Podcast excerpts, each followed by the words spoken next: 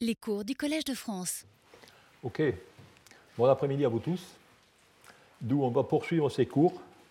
Et ce troisième cours, qui s'intitule Des matériaux inorganiques élaborés par l'action jointe de haute température et d'autres pressions.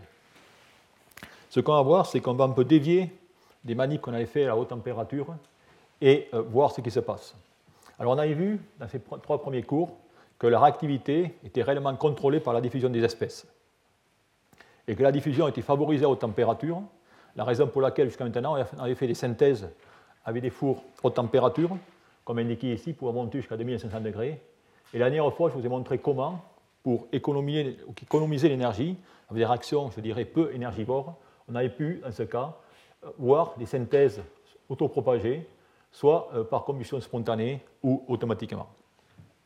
Eh aujourd'hui, on va voir qu'il y a un autre paramètre qui va être important, qui va être la pression. Et on va voir comment cette pression peut jouer sur la réactivité. Alors, je vous rappelle que cette réactivité, eh bien, elle est bien sûr liée à la diffusion des espèces à l'interface, comme on peut le voir ici.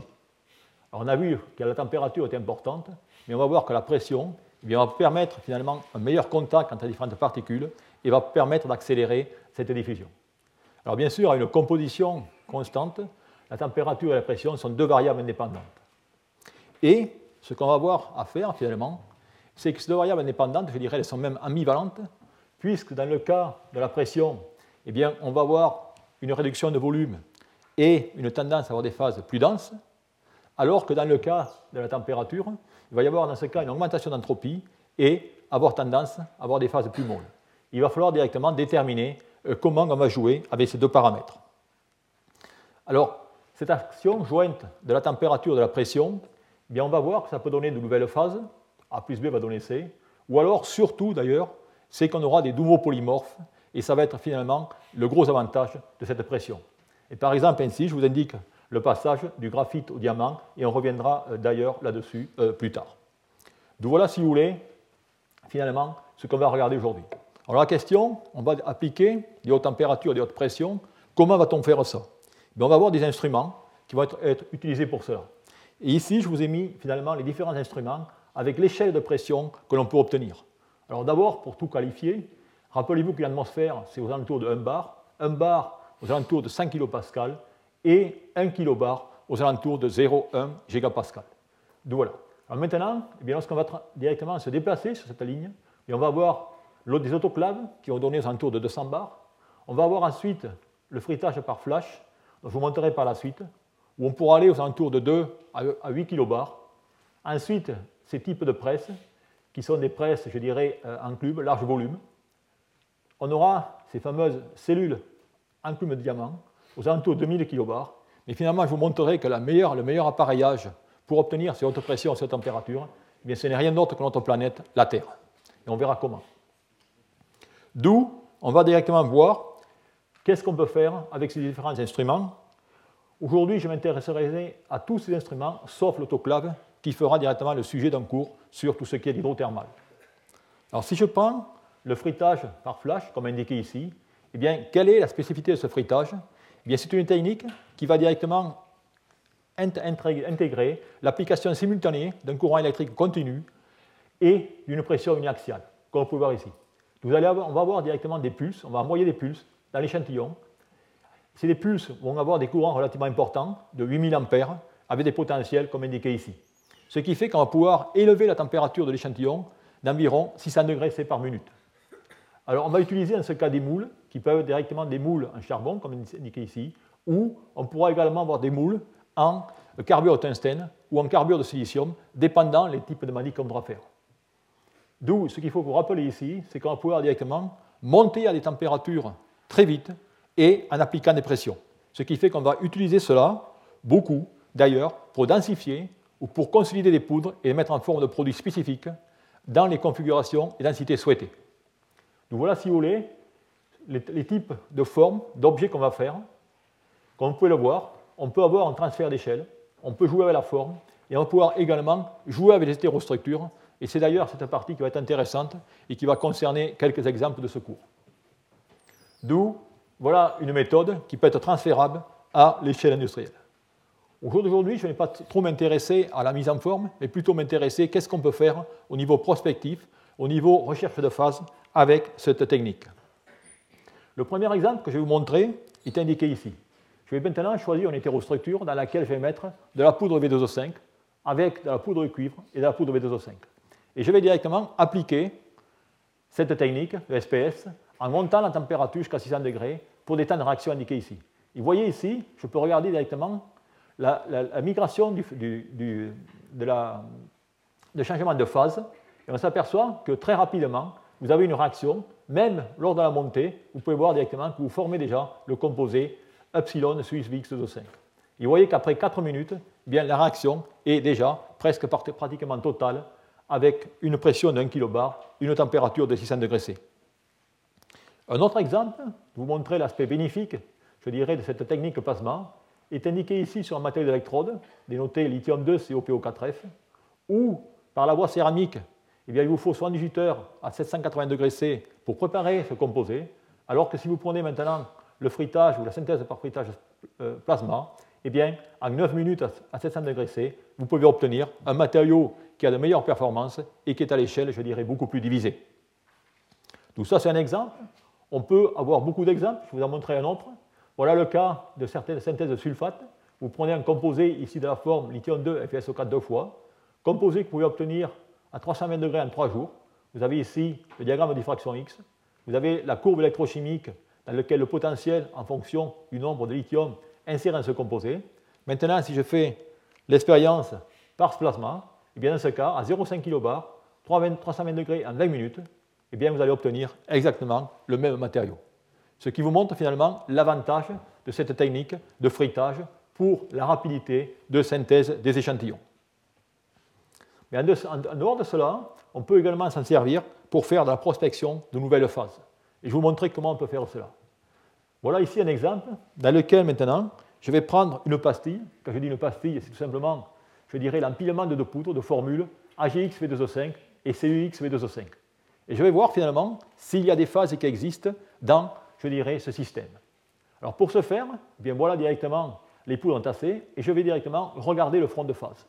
D'où je vais appliquer des chauffages de 400 degrés C pendant une minute par la méthode SPS et je vais ensuite regarder l'évolution de ce front de phase et prendre des diagrammes de diffraction X pour voir ce qui se passe. Et on va pouvoir remarquer que si on prend des diagrammes de diffraction X, eh bien on s'aperçoit que dans ce front de phase, il y a une autre phase qui pousse, qui est une phase CU05 AG05 V2O5. Vous voyez comment, dans ce cas, par une simple expérience, on peut, si je peux dire, balayer tout un diagramme de phase, du moins ici, entre les phases cuivre ou l'argent. D'où c'est un système relativement simple qui permet une fois de plus de, je dirais, de déblayer les nouvelles phases que l'on peut trouver dans un système.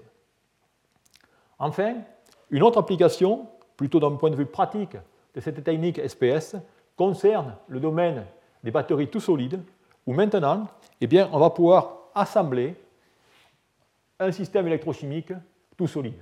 Dans ce cas, vous avez une fois de plus le centre d'action de, de SPS.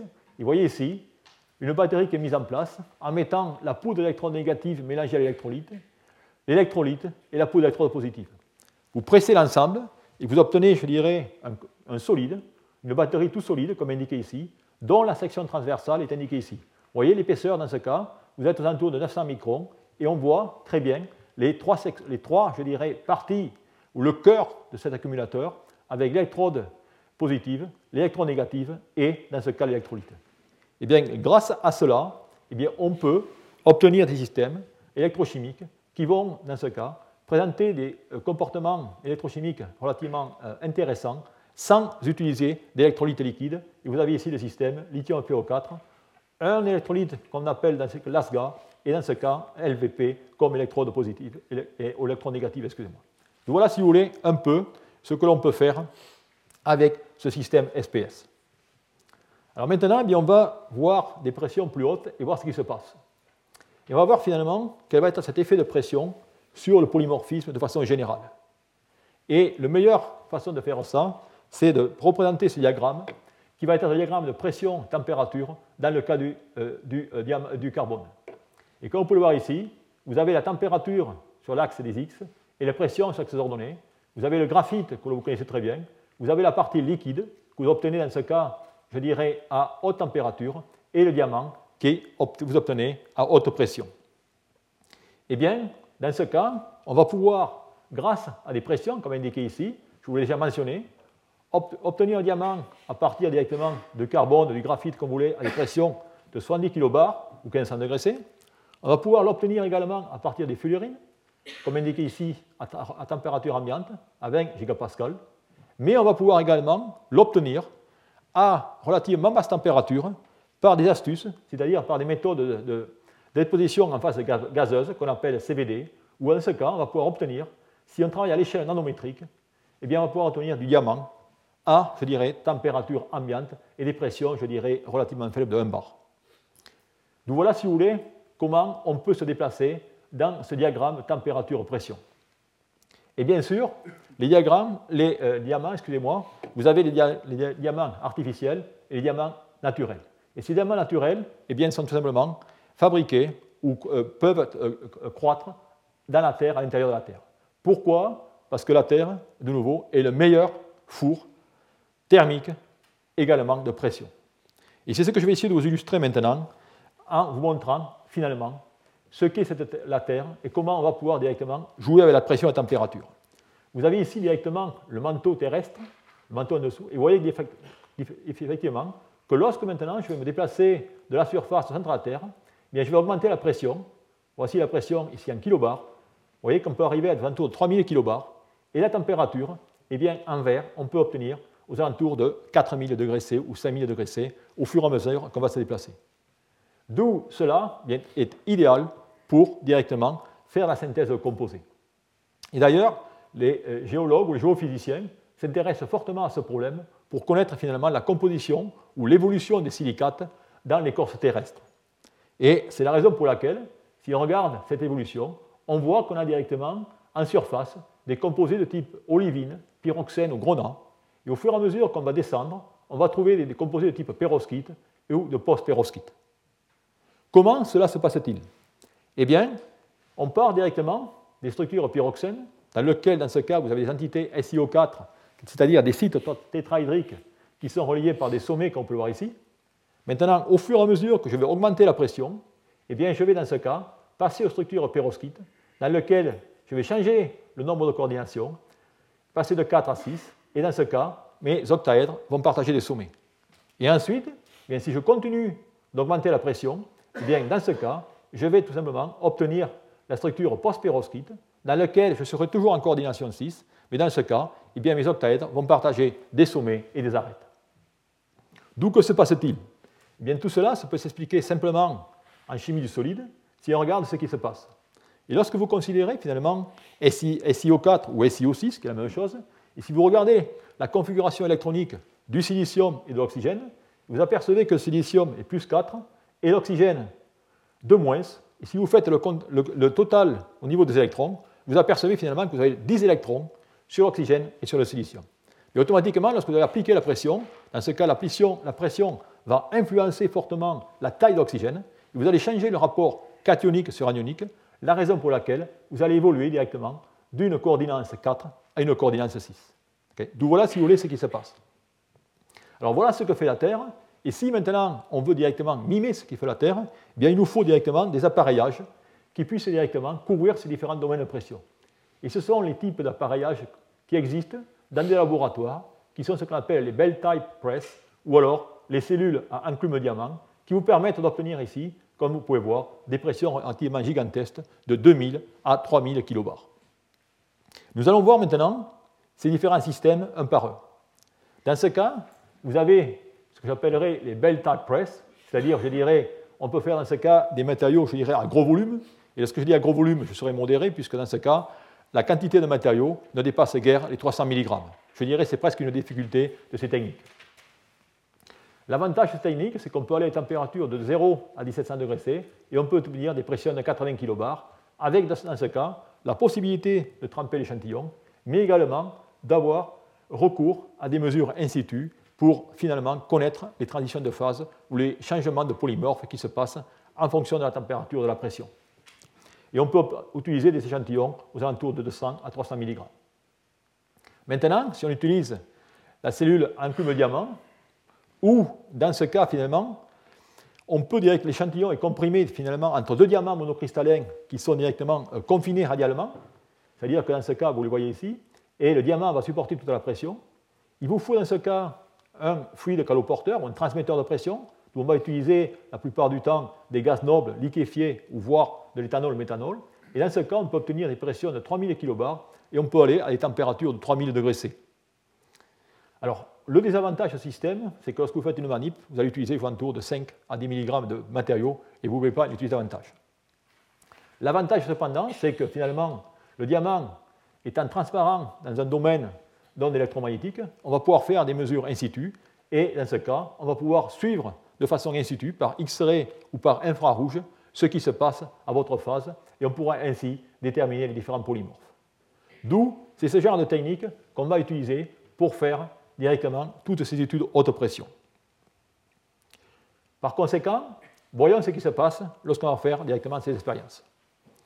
Alors, dans ce cas, je vais vous donner quelques règles générales, et d'ailleurs, dans les transparents suivants, j'essaierai de vous donner finalement, je dirais, des astuces lorsque vous allez faire des manips euh, utilisant ces différentes techniques.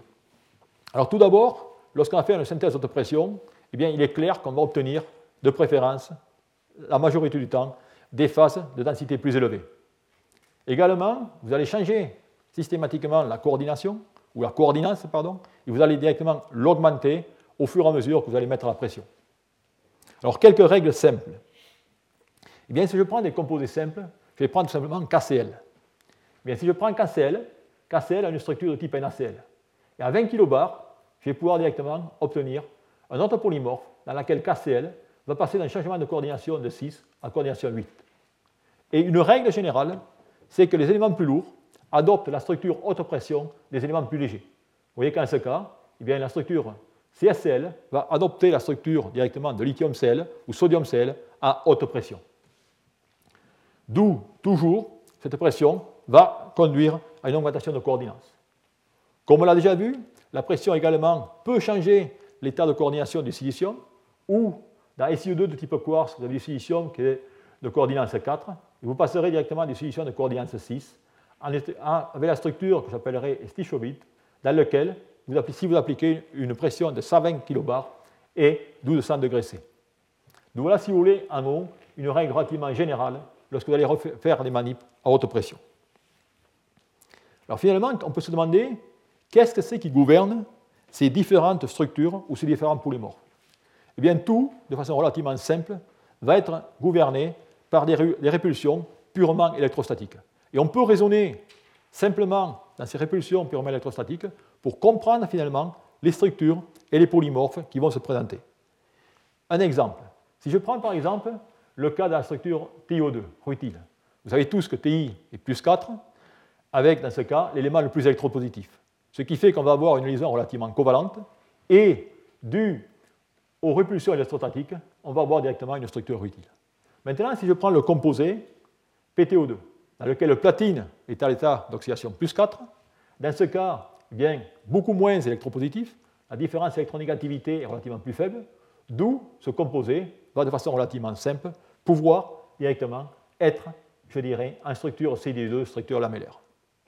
Maintenant, eh bien, si j'applique une pression, si j'applique une pression, automatiquement, je vais quoi? Je vais avoir tendance directement à raccourcir la liaison platine-oxygène et dans ce cas, augmenter la répulsion électrostatique entre les différents platines.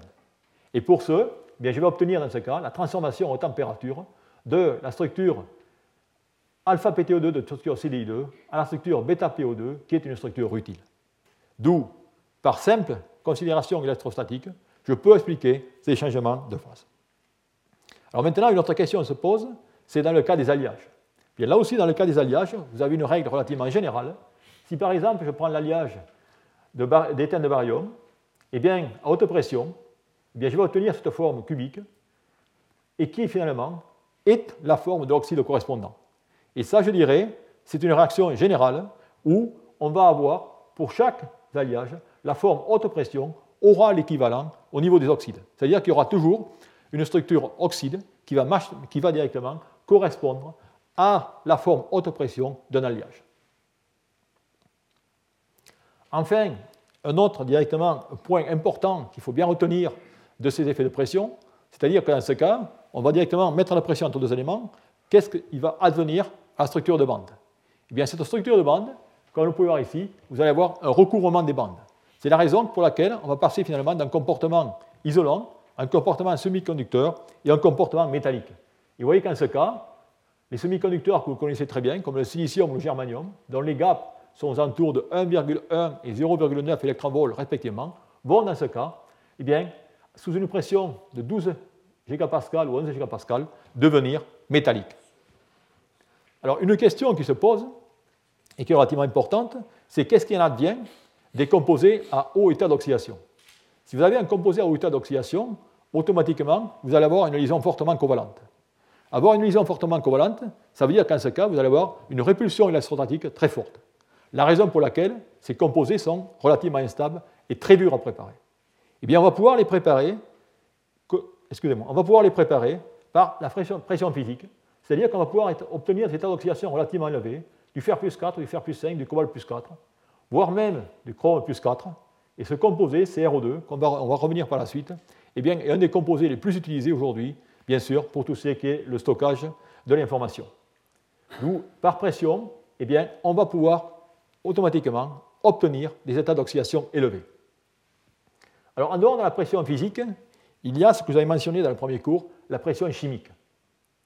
Et on peut également voir qu'avec la pression chimique, par une simple, je dirais, déduction des tailles des rayons ioniques et des liaisons iono-covalentes, je vous ai mentionné, on va pouvoir directement comprendre comment jouer également sur les états d'oxydation. Je vais vous illustrer ça de façon relativement simple. Comment on va pouvoir générer du fer plus 5 ou du cuivre plus 3 par simple substitution chimique. Eh bien, on va jouer dans ce cas avec ce que j'appellerais une compétition ou des liaisons concurrentielles. Ces liaisons concurrentielles, c'est-à-dire qu'on va jouer sur l'iono-covalence de la liaison. Et cette iono-covalence de la liaison, eh bien, si je prends par exemple l'antenne 2, 2 excusez-moi, LiFeO6, je prends la structure perovskite lantane FeO3, vous apercevez qu'en ce cas, eh bien, toutes les liaisons autour du fer sont identiques. Maintenant, si je remplace directement un fer par un lithium, c'est-à-dire qu'en ce cas, je vais avoir directement une liaison LiO qui est une liaison fortement ionique. Et bien sûr, cette liaison fortement ionique va renforcer la covalence de ma liaison FeO. Et c'est la raison pour laquelle, en mettant du lithium, je vais pouvoir dans ce composé stabiliser la phase Fe ou le cation Fe plus 5. Et ça, c'est un jeu que les chimistes peuvent jouer et savent jouer lorsqu'ils veulent obtenir des états d'oxydation élevés. A un autre exemple, est le cas de, du euh, CO4, qui est un, composé bien sûr très connu pour ses propriétés supraconductrices, notamment lorsqu'il est dopé au strontium ou il est non stoichiométrique en oxygène. Bien là aussi, regardez, on va pouvoir faire la même chose. Si je veux m'assurer que j'ai du cuivre plus 3, bien dans ce cas, je vais tout simplement substituer par le lithium, qui va introduire un caractère fortement ionique d'une liaison, et par conséquent, par l'effet inductif, c'est l'illusion concurrentielle, eh bien je vais renforcer la covalence. Et si je renforce la covalence, eh j'aurai du cuivre oxygène avec du cuivre plus 3. D'où, voilà si vous voulez, comment on peut jouer sur les différents types de liaisons. Alors le domaine dans lequel, je dirais, la pression a été la plus importante est définitivement le cas de ce composé CRO2. Parce que CRO2 est un composé, comme je l'ai dit, qui est utilisé abondamment de nos jours pour tout ce qui est le stockage de l'information et en tout ce qui est, je dirais, les, euh, appareils pour, euh, d'enregistrement. Eh bien, si on prend le chrome plus 4, théoriquement, le chrome plus 4 par lui-même, il est instable, car il va y avoir une dismutation entre chrome plus 3 et chrome plus 6. D'où il va falloir le stabiliser. Eh bien, on peut le stabiliser par haute pression. On le stabilise par haute pression et, bien sûr, de nombreux groupes ont travaillé sur une multitude de composés au chrome, comme indiqué ici. Vous avez ici directement les évolutions et les nouveaux composés qui ont été trouvés en fonction du nombre d'années. Vous avez dans ce cas, bien sûr, le CO2, vous avez ensuite des structures perovskites, des structures rodon paper, vous avez ensuite tout un tas de structures, des structures, je dirais, misfit, avec dans ce cas l'alternance de SR2, de CRO2, et ainsi de suite.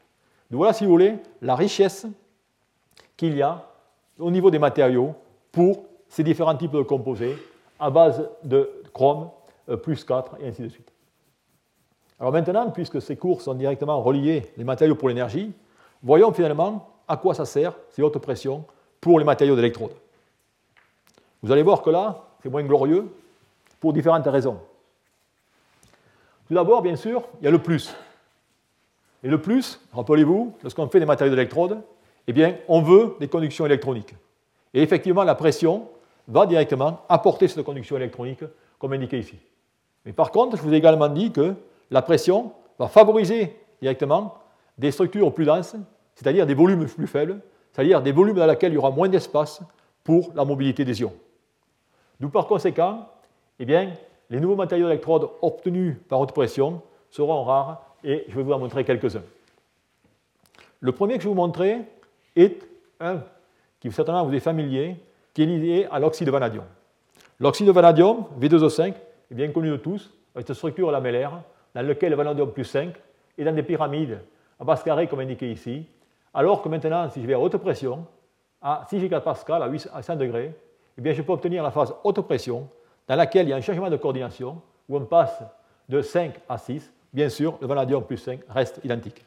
Mais notez également la densité, vous voyez, on passe d'une densité de 3,32 à une densité de 3,80, beaucoup plus dense. Ça veut dire qu'en ce cas, le volume réduit et il va y avoir des difficultés certaines.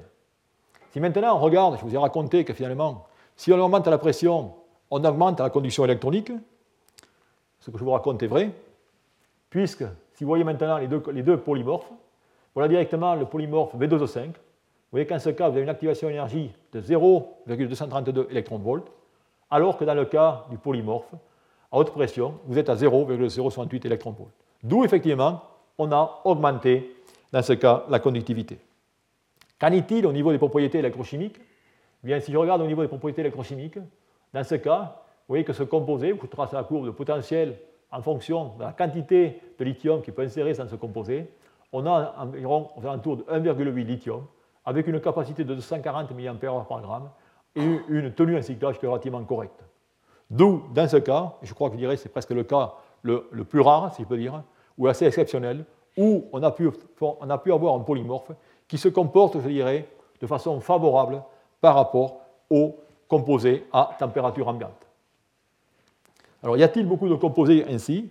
Bien sûr, les chercheurs ont tenté de voir d'autres familles de composés, et euh, parmi celles-ci, bien sûr, se trouvent les phosphates. Les phosphates, pour la bonne et simple raison que dans ces composés, vous avez lithium FePO4, qui est aujourd'hui un des composés les plus prisés, je dirais, euh, comme matériau d'électrode euh, positive. Et effectivement, il donne la forme olivine FePO4. Il y a plusieurs formes de FePO4, dont notamment la forme berlinite, comme indiqué ici, et les chercheurs ont tenté finalement de voir comment on pouvait transformer cette, ce quartz, excusez-moi, ce quartz, cette, cette FePO4 à une structure haute pression. Et effectivement, on peut obtenir cette structure haute pression, dont la structure est voisine VCRO4, à 6 gigapascal et 820 degrés C, 1 heure. Bien là aussi, quand on regarde finalement les propriétés de ces composés, on s'aperçoit qu'on a augmenté par rapport à la phase FePO4 olivine la conductivité, puisqu'on est passé maintenant, dans ce cas, de 0,6 à 0,40. Par contre, si on regarde les propriétés électrochimiques, eh bien, on s'aperçoit finalement que ces propriétés électrochimiques eh bien, sont médiocres. On ne peut dans ce cas mettre que 0,2 à 0,3 lithium de façon réversible.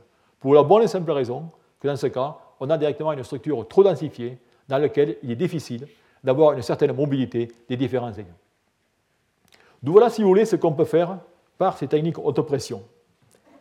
Eh bien maintenant, ce que je vais faire, c'est que je vais un peu me déplacer et voir comment on peut finalement obtenir ces hautes pressions et ces hautes températures, si je peux dire, avec, dans ce cas, des appareillages moins sophistiqués. Et je vais un peu prendre la même, je dirais, tendance que j'ai prise lorsque j'ai traité les composés, la synthèse haute température. Rappelez-vous, je vous avais montré finalement tous les procédés de synthèse à haute température qui étaient très, énergivores. Et ensuite, je vous avais dit, eh bien, il y a des réactions de euh, combustion spontanée et ainsi de suite qui nous permettent finalement d'obtenir ces températures avec, dans ce cas, très peu d'énergie, puisque ces réactions vont démarrer à 300 degrés C et vont s'autopropager sans avoir besoin d'énergie externe. Eh bien, la question, vous allez voir ici, il va se trouver qu'il a la même chose, ou on va pouvoir faire la même chose de ce côté-là. C'est-à-dire qu'on va pouvoir obtenir de hautes pressions effectives ou de hautes températures avec, je dirais, des objets beaucoup plus simples. Et ce qui va me mener à introduire la synthèse par broyage mécanique. Je vais vous montrer, comment cette synthèse par broyage mécanique va pouvoir nous permettre d'obtenir, ou du moins de reproduire des composés qui ont été préparés à haute pression. Alors, cette synthèse, eh bien c'est quoi? D'une façon relativement simple. Dans ce cas, on va tout simplement convertir de l'énergie mécanique en énergie chimique, avec dans ce cas la possibilité de produire d'autres phases métastables. Alors bon, ça, ce n'est pas, pas, neuf. Et d'ailleurs, la première personne, si on regarde l'histoire, qui a fait ce genre de manip, c'est John Benjamin, qui était à l'International Nickel Corporation aux États-Unis, dans le but à l'époque de préparer des alliages chargés en oxyde. Et il a mis au point ce système de mélange. Et finalement, c'est l'ingénieur McQueen qui a baptisé ce procédé mechanical alloying. Comme vous pouvez voir, les lawyers peuvent des fois être utiles directement en recherche. Et ce mot est resté. Alors nous, on va utiliser directement un jargon un peu différent, puisque si vous regardez dans ce domaine, on va parler de mélange mécanique, euh, mechanical milling, désordre mécanique, alliage mécanique, et ainsi de suite. Grosso modo, je vais vous montrer qu'il y a deux sortes de broyage, le broyage mécanique passif et le broyage réactif. Et on va voir ce que c'est. Alors tout d'abord, on va voir une fois de plus quels sont les instruments qu'on va utiliser pour faire ce broyage, et ensuite on verra comment ils fonctionnent et à quoi ils servent. Alors les instruments de laboratoire que vous allez voir pour faire du broyage sont, je dirais, résumés à peu près ici. Vous avez un instrument qu'on appelle le SPEX, le Fritsch et le Retsch. Alors bien sûr, vous voyez ces trois instruments. Voilà ici les différentes cellules de broyage. Et la différence essentielle, bien sûr, c'est la façon dont ces instruments vont appliquer la force. C'est-à-dire quelle va être l'interaction entre la bille et la matière. Et pour illustrer cela, je vous montre ici ce qui se passe. Voilà ce type de broyeur. Je reprends le Spex 8000, dans lequel vous avez ici, dans ce cas, le mouvement de la bille. Et vous voyez qu'en ce cas, eh bien, vous avez ce que j'appellerais des chocs. C'est-à-dire que la, la, poudre va se trouver directement coincée entre la bille et le conteneur, ce qui fait que vous allez avoir des interactions par choc. Vous pouvez avoir maintenant d'autres types de broyeurs, comme indiqué ici, dans lesquels vous avez dans ce cas des forces cisaillement ou, je dirais, des forces de friction, dans lesquelles, dans ce cas, eh bien, c'est une méthode que j'appellerais de roulement qui sera beaucoup moins intense. D'où, quand vous voyez différents broyeurs, faites attention, les forces qui sont appliquées sont totalement différentes. D'où le transfert d'énergie de votre directement mécanique à la poudre sera totalement différent et par conséquent les matériaux qui en résulteront seront différents. D'où qu'est-ce qui se passe? Eh bien directement, lorsque je fais une, manip de broyage mécanique, eh l'énergie mécanique transmise au solide, eh bien, elle va être directement relarguée en libérant de la chaleur ou via la création de fissures, voire de fractures. Et bien sûr, la création de défauts. Et tout cela va dépendre directement de l'intensité dans laquelle vous faites le broyage. Si je fais finalement un broyage à faible intensité, et tout cela est marqué ici, eh bien vous voyez qu'en ce cas, l'énergie va être restituée sous forme de chaleur dissipée. Et dans ce cas, je dirais, on pourra avoir certaines réactions chimiques qui vont, être conduites par la chaleur. Ensuite, si j'augmente directement mon énergie de broyage, dans ce cas, je vais directement, dans ce cas, créer des fissures qui vont pouvoir se propager et créer des fractures, comme indiqué ici, avec en même temps ce que j'appellerais des formations plastiques, ou avec l'agglomération que j'appellerais la soudure. D'où le broyage, c'est une répétition, une répétition excusez-moi, de fractures et de soudure.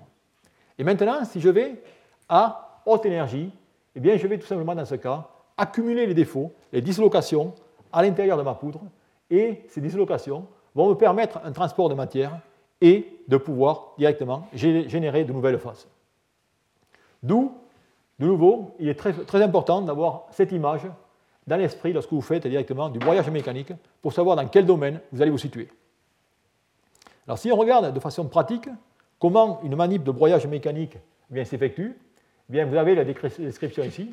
Tout d'abord, il faut savoir le type de broyeur que vous voulez utiliser, les vitesses de rotation, la taille, la poids et le nombre de billes, la masse du réactif jeté, et ce qui va être très important, et c'est par ça qu'on va raisonner, je dirais il y a deux nombres qui vont être importants, c'est la masse de billes sur la masse de matière, qui bien sûr, plus cette masse va être importante, plus votre broyage sera effectif, avec bien sûr la vitesse de rotation.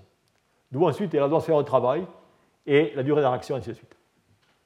Alors il se, peut qu'en ce cas, vous avez certains éléments qui ne veulent pas se broyer correctement, c'est-à-dire qu'ils vont coller aux parois. Mais dans ce cas, ça veut dire qu'il va y avoir, je de la soudure aux parois ou aux containers. Dans ce cas, on peut utiliser des lubrifiants, et notamment on peut utiliser le dodécane ou l'éthanol, ou alors faire des broyages à froid pour faire en sorte, si vous voulez, que les particules, ne, s'attachent pas au conteneur. Et enfin, dans tout ça, il y a ce fameux conteneur que vous allez broyer, vous allez transmettre l'énergie, et automatiquement, il se peut qu'il y ait des pollutions. Dans certains cas, il y a des pollutions, et le remède à cela, eh c'est de ne pas utiliser des cellules en acier, mais passer des, cellules en carbure de tungstène, ou en nitrure de silicium, ou en zircone, et ainsi de suite. Donc voilà, si vous voulez, comment une manip de broyage mécanique se met en route. Alors ensuite, il va y avoir d'autres éléments qui vont être importants, notamment la ductilité. Si par exemple, je prends dans ce cas deux éléments qui sont relativement ductiles, l'argent et le cuivre, eh vous, pouvez obtenir, vous pouvez voir qu'en ce cas, j'obtiens cette magnifique photo, si je peux dire, dans laquelle on voit finalement les lamelles des, alliages qui sont formés. Tout ça, c'est aussi important à considérer. Alors maintenant, une manip de broyage, eh bien, comment on va la caractériser?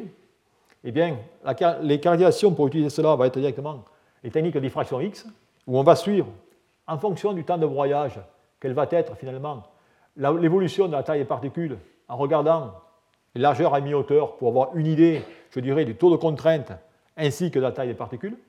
Et bien sûr, l'autre manip que vous allez utiliser, c'est, comme indiqué ici, la microscopie, où on va pouvoir, dans ce cas, suivre l'évolution de ces différents composés en fonction de la température, de la température excusez-moi, et du temps de broyage. Et vous voyez ici l'évolution 8 heures, 16 heures, 24 heures et 48 heures. Donc voilà, si vous voulez, comment ces manips vont se faire. Eh bien, on va voir, comme je vous disais au départ, les différents types de broyage et en quoi cela va nous être utile. Alors, on va voir le broyage passif. Ce broyage passif, eh bien, dans ce cas, ça va servir surtout à la mise en forme, je dirais, de particules très divisées. C'est-à-dire que systématiquement, lorsque vous allez faire une méthode céramique à haute température, vous voulez avoir un mélange uniforme de vos poudres, eh bien dans ce cas, on va utiliser le broyage et on aura une diminution de la taille et l'augmentation de la surface et des interfaces. La deuxième chose qu'on va utiliser, c'est également dans le matériau d'électrode, où dans ce cas, on veut des conductions électroniques relativement correctes. C'est la raison pour laquelle, pour faire une électrode d'accumulateur, il va falloir, dans ce cas, homogénéiser la répartition entre le matériau actif et le conducteur électronique, d'où on va utiliser, dans ce cas, le broyage, pour faire en sorte que le conducteur aille bien mouiller les particules aux électrodes, de façon que celles-ci euh, puissent être utilisées à, je dirais, bon escient et à haute quantité. Et enfin, ce qu'on verra aussi, c'est le broyage réactif, qui, je dirais, est en train de se révolutionner, où on peut utiliser le broyage pour préparer de nouvelles phases. Et je vous montrerai cela aussi. Alors, on va prendre quelques exemples pour illustrer, je dirais, ces trois parties. Le premier exemple concerne les matériaux d'électrode.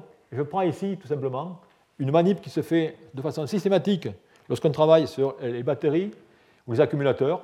Et bien dans ce cas, on va toujours mélanger le matériau actif avec du, charbon.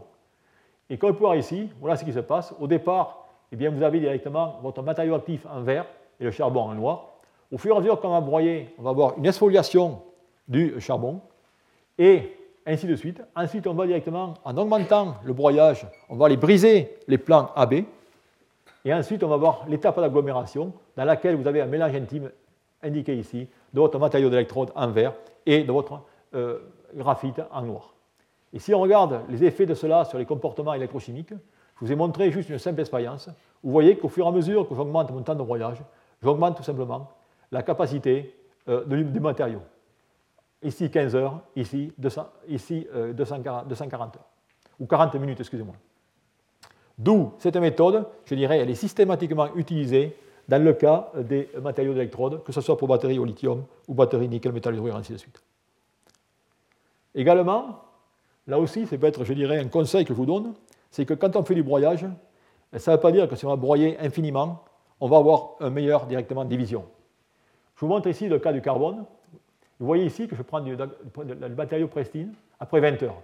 Vous voyez ici la surface spécifique augmente considérablement. Ça veut dire qu'en ce cas, j'ai diminué fortement la taille de ces particules. Ensuite, eh bien, lorsque je maintenant je vais broyer en excès 80 heures. Vous voyez qu'en ce cas, j'ai la formation d'agglomérat, de boule de neige. Et ça veut dire qu'en ce cas, à partir d'une taille critique, eh bien, il est totalement inutile de continuer à broyer, c'est-à-dire que vous avez atteint votre état de division. Ce qui fait qu'en certains oxydes, eh bien, lorsque vous avez dépassé des surfaces de 8 à 9 mètres carrés ou 10 mètres carrés par gramme, il est inutile de broyer davantage, vous n'allez pas obtenir des particules plus fines. Voyons maintenant notre exemple dans lequel finalement ce broyage a permis d'obtenir des matériaux qui avaient été pu obtenir auparavant par haute pression. Je prends dans ce cas le cas des composés superdenses euh, au carbone. Si je prends finalement la réaction du lithium avec du carbone, il y a 50 kbar et 300 degrés C, les chercheurs avaient pu préparer auparavant les phases du type LIC2 ou LIC3. Vous voyez, 50 kbar et 300 degrés C. Et je vous montrer que par simple broyage, en prenant directement ce type de broyeur, on peut réagir 3 lithiums avec carbone pour obtenir exactement la même phase. Ça veut dire que par broyage, eh bien, on a pu générer ces pressions et ces températures. Température, pourquoi? Parce que bien sûr, lorsqu'au contact de la bille avec la poudre, il y a un échauffement relativement important qui peut atteindre des températures de 300 à 400 degrés C. Et également, lorsque vous opérez par choc, eh bien, vous avez des pressions importantes. D'où, rappelez-vous, si on opère par choc, on aura certainement une pression très importante. Et si on opère par friction ou par cisaillement, on va plutôt jouer sur la température. Et bien sûr, ces matériaux, vous avez la structure et les comportements électrochimiques. D'où, vous voyez que le broyage est capable de mimer les réactions à haute pression et à des températures modérées. je vous montrerai un autre exemple euh, comme cela. Eh bien, c'est la raison pour laquelle on s'est servi de cette technique pour préparer d'autres matériaux d'électrode. Vous voyez ici finalement un matériau d'électrode qui est préparé à 13 heures sous argon à température ambiante à partir de différents éléments. Vous voyez le composé relativement bien cristallisé, la courbe électrochimique. Eh lorsque vous voyez ce composé, eh bien, il faut, je dirais, 900 degrés C avec de nombreuses heures en tube de tantal pour préparer le même composé. D'où là aussi, ça vous montre, je dirais, l'avantage de cette technique de broyage. La même chose, si vous voulez préparer des alliages, par exemple avec le lithium et le gallium, eh bien, vous pouvez tout simplement tout ça le faire de façon relativement rapide en obtenant des produits relativement bien cristallisés par ces simples méthodes de synthèse. D'où, vous voyez qu'on peut faire pas mal de nouveaux composés. Si je regarde maintenant différentes techniques, je peux faire des oxydes. Voilà une réaction dans laquelle je fais un déplacement pour former du Fe3O4. Je peux faire initier les réactions de combustion. Là, il faut faire attention, car malgré qu'on ait directement des systèmes qui sont relativement étanches, faire attention que les réactions de combustion sont très violentes, comme vous l'avez dit la dernière fois, d'où il faut faire très attention pour bien les contrôler. Et on peut également préparer pas mal de chalcogénures en partie d'oxyde avec cette simple réaction où on va utiliser l'oxyde de calcium pour réduire en ce cas ou transformer ou échanger avec le sulfure de, fer, ainsi de suite. D'où beaucoup d'avantages. Et alors un truc intéressant aussi, c'est-à-dire que si vous voulez faire des matériaux divisés, rappelez-vous, je dis, vous êtes limité par cet effet d'agglomération, et si vous voulez directement vous affranchir de cela, vous pouvez faire des broyages avec du KCl, et ça vous permettre d'obtenir des particules beaucoup plus divisées. Donc voilà, si vous voulez, ce que l'on peut faire. Alors maintenant, je vais vous montrer ce qui a pu être fait sur d'autres phases que je vais considérer et qui vont être les composés polyaluniques comme matériaux d'électrons.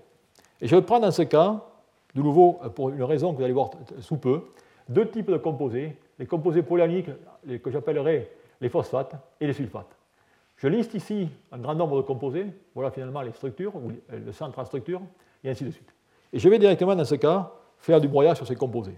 Mais je noterai que certains de ces composés, notamment les sulfates, se décomposent à des températures supérieures à 500 degrés, alors que dans le cas des phosphates, eh bien, il faut des températures de 700 degrés, voire pour préparer ces phases, et elles se décomposent à peu haute température. C'est la raison pour laquelle ici, lorsqu'on tente directement de faire ces réactions de broyage, eh bien, on s'aperçoit, du moins jusqu'à maintenant, qu'il y a un échec complet dans le cas des phosphates, pour la bonne et simple raison que ces phases se font à beaucoup plus haute température et l'énergie apportée par le broyage en termes de température ne nous permet pas d'obtenir, je dirais, ces différentes euh, domaines de température. Alors si on prend effectivement le cas des euh, sulfates, eh bien on s'aperçoit qu'en ce cas, on va pouvoir synthétiser de nombreuses phases.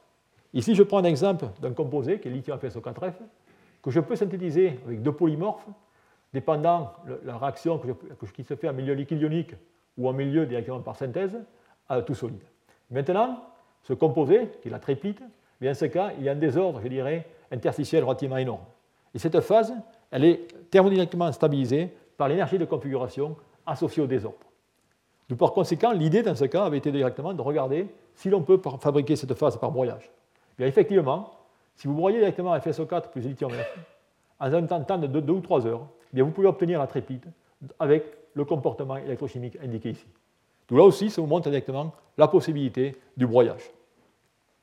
Un autre exemple est un composé indiqué ici, composé qui n'avait été jamais rapporté auparavant, la formule lithium FSO4OH, ou du moins rapporté sur une structure différente, qui est une structure taborite. Eh bien, quand on fait un broyage, là aussi, 3 heures à température ambiante, eh bien, on peut obtenir toute une, toute une famille de nouvelles phases dont les comportements électrochimiques sont indiqués ici. D'où, voilà si vous voulez, un peu la richesse du broyage. Et enfin, le dernier exemple que je voudrais montrer dans ce cas eh bien, va consister un, un exemple relativement plus intéressant, car il va y avoir un message à la fin de celui-ci, où dans ce cas, on a des composés de structure lithium-2 FSO4 deux fois qui peuvent être préparés par bois solide à 320 degrés, 1 à 4 jours. On peut préparer toute une série de composés dont la structure est une structure monoclinique.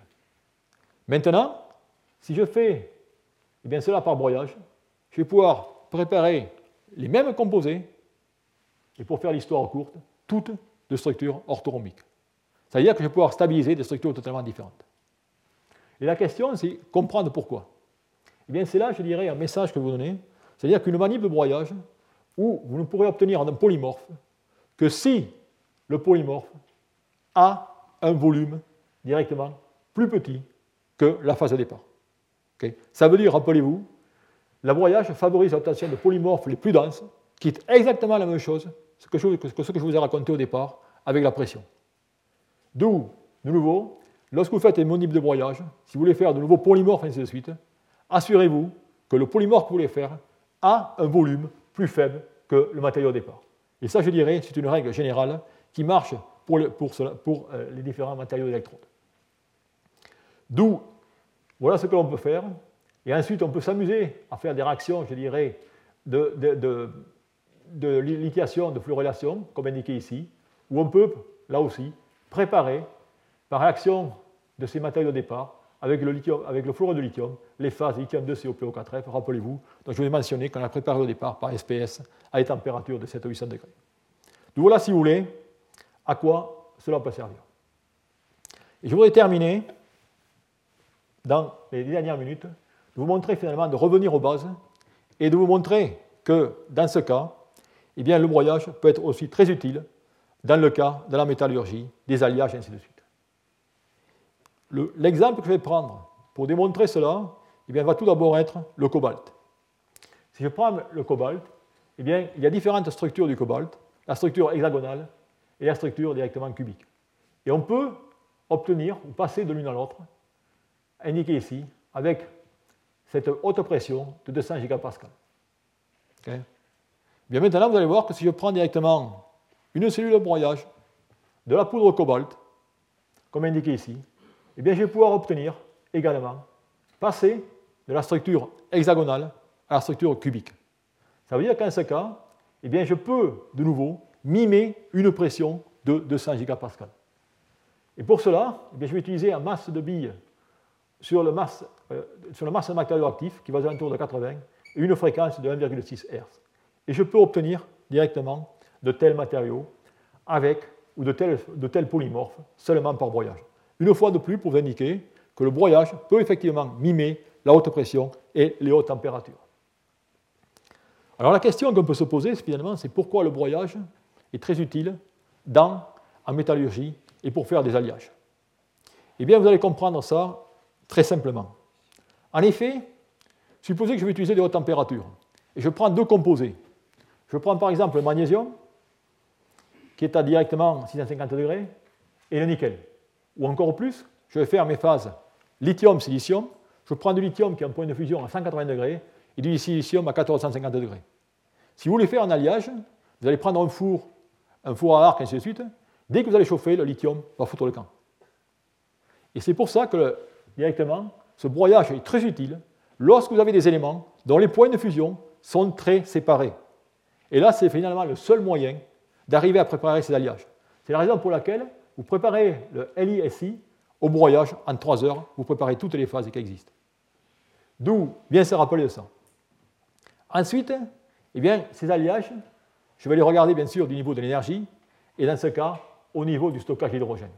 Eh bien, lorsque vous allez broyer, vous allez générer des surfaces relativement fraîches, vous allez augmenter, je dirais, les chemins de, les chemins de diffusion, et, dans ce cas, l'amélioration des cinétiques. Voilà un exemple. Je prends maintenant les phases Mg, X et Y par broyage. Vous voyez qu'en ce cas, je peux avoir différents alliages de composition. Et vous pouvez voir qu'en ce cas, je fais effectivement un alliage si vous regardez le shift ou le déplacement des pics. D'où j'ai un alliage.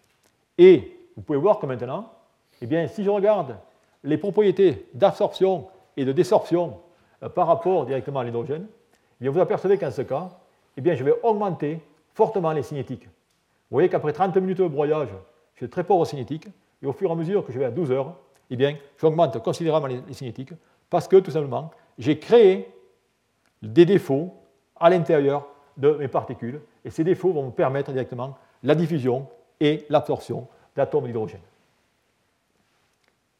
On peut utiliser ça également pour d'autres matériaux. Je vais prendre un exemple dans lequel finalement ce broyage a été industrialisé.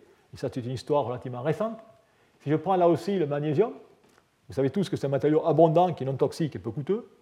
Eh bien, ce matériau peut théoriquement absorber et relarguer 7,6% d'hydrogène. Bien sûr, ça c'est sur le papier, de façon pratique, ce n'est pas possible, et on arrive, du moins on n'arrive pas à faire cela. Ce qui fait que la cinétique était très lente, d'où la non-structuration et l'ajout de catalyseurs. Eh bien, cela a été fait, et par broyage, au jour d'aujourd'hui, eh on a des matériaux qui, peuvent absorber en quelques secondes 6% d'hydrogène à 300 degrés C. Il y a une compagnie d'ailleurs, qui est la compagnie McPhee, qui est située du côté de la Voulte, qui aujourd'hui est en train de commercialiser, je dirais, des conteneurs pour le stockage de l'hydrogène, pour voitures électriques, basés tout simplement sur cette manip de broyage mécanique de particules de magnésium avec tout simplement l'hydrogène. Enfin, le dernier exemple que je voudrais mentionner, c'est que là aussi, dans le cas des alliages, eh bien, on peut faire directement de la recherche innovante, trouver de nouvelles phases et utiliser le broyage comme source de nouvelles hydrures. Et ce que vous voyez ici, c'est j'ai un broyage que je regarde sous hydrogène des phases Mg2Ni. Et bien sûr, on peut faire tous ces broyages sous différentes atmosphères. Vous avez ici une cellule dans laquelle vous avez mis la poudre à l'intérieur et on peut directement la connecter à un cylindre d'hydrogène ou un cylindre d'ammoniac pour réaliser des synthèses soit sous hydrogène, soit sous ammoniac. Et vous avez ici directement l'évolution. D'où par conséquent, et eh bien dans ce cas, ce broyage eh bien, permet de faire une organisation rapide, comme je mentionnais, mais il permet également d'obtenir de nouveaux hydrures, alcalins, LIH, NaH, ainsi de suite, et également la synthèse d'amidure euh, et de beaucoup d'autres matériaux. Donc voilà, si vous voulez, un peu tout ce que ce broyage peut effectuer. D'où j'en arrive, je pense, à la fin de cet exposé, dans lequel je vais tenter de conclure en essayant, de vous montrer quel était le, rôle du broyage, ainsi de suite. Eh bien, j'espère vous avoir convaincu que ce rôle a, il a un rôle majeur en métallurgie, et ça, ça a été depuis ses débuts. Et au jour d'aujourd'hui, eh bien, il est fortement utilisé dans le cas des matériaux pour l'énergie, comme on vient de le voir, dans le cas, je dirais, de l'hydrure métallique pour le stockage de l'hydrogène. Ce broyage eh bien, permet finalement de dupliquer ou d'obtenir des phases métastables qu'on ne peut pas obtenir par d'autres moyens. Très important lorsqu'on a deux matériaux, rappelez-vous, de fusion différentes. Très important de faire du broyage lorsqu'on sait que le polymorphe aura un volume plus faible ou sera plus dense directement que le matériau départ, et ainsi de suite. D'où, je vais montrer que ce broyage passif eh était universellement utilisé pour tout ce qui est la synthèse céramique. Le broyage réactif nous a permis d'obtenir de nouveaux matériaux d'électrode et d'alliage, ainsi que de nouveaux polymorphes. Et je pense qu'au niveau des hydrures métalliques, eh bien là aussi, ce broyage est très important pour augmenter toutes les cinétiques d'absorption et de désorption d'hydrogène. Et je pense, et pour terminer, je dirais que finalement, les récents succès de la synthèse par voyage mécanique en font une technique en pleine expansion pour la recherche de nouveaux matériaux métastables. Et les travaux qui ont été faits, je dirais, sur les carbones superdenses et sur les sulfates montrent qu'il y a, si on choisit bien sa famille de matériaux et les différents paramètres dont je vous ai mentionné, il y a possibilité de faire de nouveaux matériaux et c'est certain que de nouvelles phases apparaîtront très bientôt. D'où je voudrais terminer là-dessus en vous remerciant pour votre attention. Retrouvez tous les enseignements du Collège de France sur www.collège-2-france.fr.